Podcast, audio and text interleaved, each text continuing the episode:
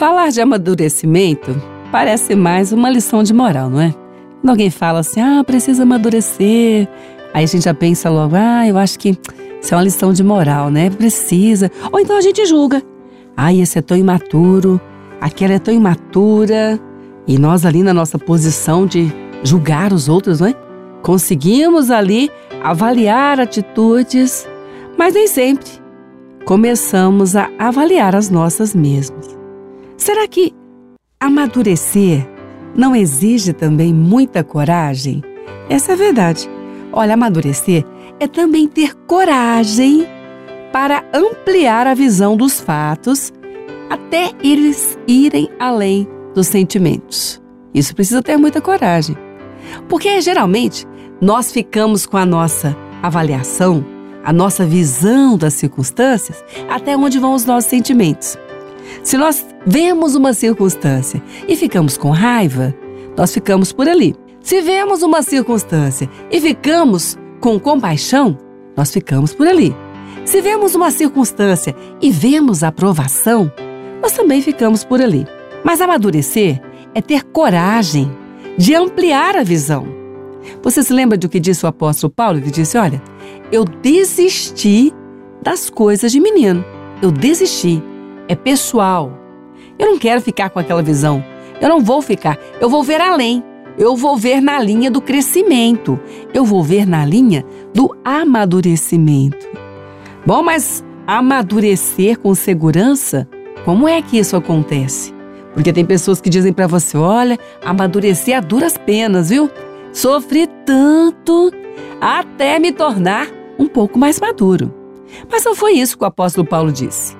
Ele disse que o amadurecimento se faz por uma coragem de desistir das coisas que eu já sabia, das coisas que eu vivia, das coisas que me faziam imaturo, imatura.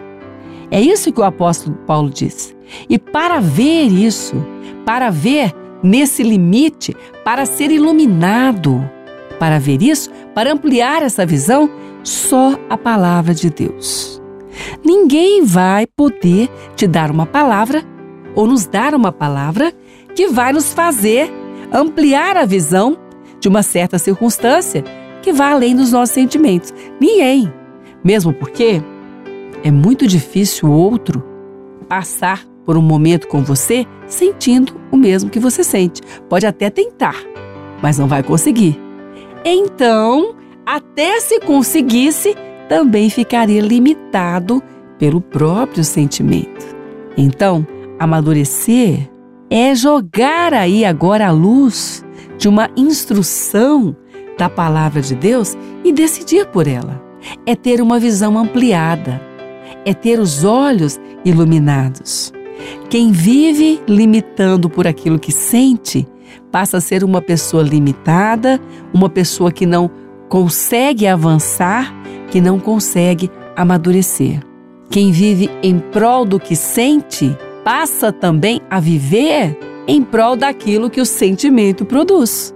E quantas vezes esse sentimento joga lá embaixo e não permite que a pessoa se levante dali. Porque ela olha para o que ela está sentindo e diz: Eu não tenho como me levantar. Esse é o meu limite. Mas quando ela decide amadurecer, aí vai coragem. Porque a palavra de Deus dá coragem, ela fortalece. Quando vem a decisão e a palavra do Senhor diz: não retroceda, avance, aí ela recebe uma força que vem de Deus para olhar além daquele sentimento. Você pode agora estar tão magoado com alguém que passou o dia limitado por esse sentimento. E agora vem a palavra de Deus nessa programação dizendo para você que você vai amadurecer desistindo de ficar preso em uma infância emocional. Deus não quer isso para você. Então você não vai ficar. Vai levantar os seus olhos e mesmo que o instrumento dessa mágoa Pode ter sido alguém que você tanto ame, nem tenha te pedido perdão e nem pense em pedir perdão, não é? Você fica esperando, esperando, esperando, esperando, esperando. Passa o dia, passa outro. Meu amigo, minha amiga, você não é preso no perdão do outro. Você é livre para caminhar. Não ponha cadeia onde Deus já te deu libertação.